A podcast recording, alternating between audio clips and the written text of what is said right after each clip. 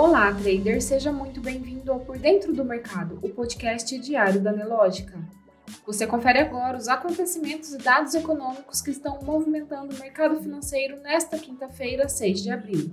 Em véspera de feriado e com agenda mais fraca, o Ibovespa opera sem grandes variações e com volume reduzido. Às 15 horas e 15 minutos, o principal índice da Bolsa Brasileira opera em queda de 0,18%, aos 100.790 pontos.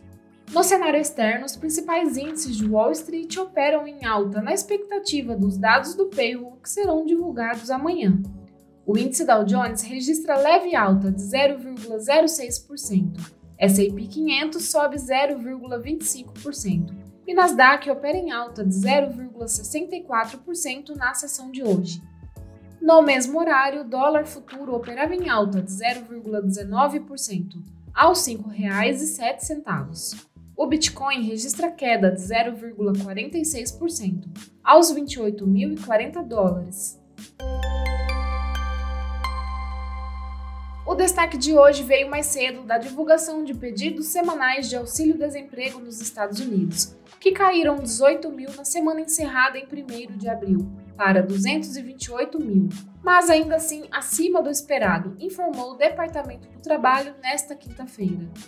Dois decretos foram assinados na data de ontem pelo presidente Luiz Inácio Lula da Silva. Os decretos modificam o marco legal do saneamento e abrem caminho para que estatais e estaduais continuem operando serviços de água e esgoto sem licitação, quebrando assim um dos fundamentos da lei sancionada em 2020. Para a economia, Brasil emite 2,25 bilhões de dólares no mercado externo em bônus de 10 anos, diz o Tesouro. O Brasil emitiu 2,25 bilhões de dólares no mercado externo ontem, em bônus de 10 anos com vencimento em 2033, informou o Tesouro Nacional em nota ressaltando que o bom momento do mercado criou uma janela para a operação, que acontece poucos dias depois do anúncio do novo arcabouço fiscal do governo. O rendimento do título denominado Global 23 ficou em 6,15%. As vendas no varejo cresceram 7,3% em março de 2023, em termos nominais, em comparação com o mesmo mês de 2022, aponta o índice Cielo do varejo ampliado. O resultado embute o efeito da inflação no período e reflete a receita de vendas observadas pelo varejista. Indústria recua em 8 de 15 locais pesquisados em janeiro frente a dezembro, com a variação negativa de 0,3% na indústria nacional em janeiro na série com ajuste sazonal, 8 dos 15 locais pesquisados pelo IBGE neste indicador apresentaram taxas negativas. A Agência Nacional de Energia Elétrica autorizou nesta semana novos reajustes nas contas de luz dos brasileiros. A decisão foi tomada na terça-feira pela diretoria da agência e vai impactar os consumidores de 449 cidades em mais de três estados.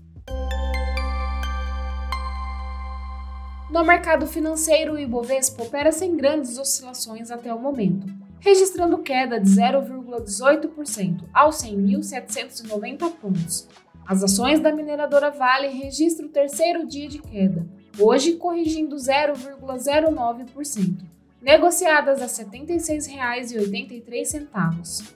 As ações de Petrobras operam em queda de 0,99%, cotadas a R$ 24,11 diferente das ações de PetroRio, que sobe forte na sessão de hoje e registra alta de 4,60%.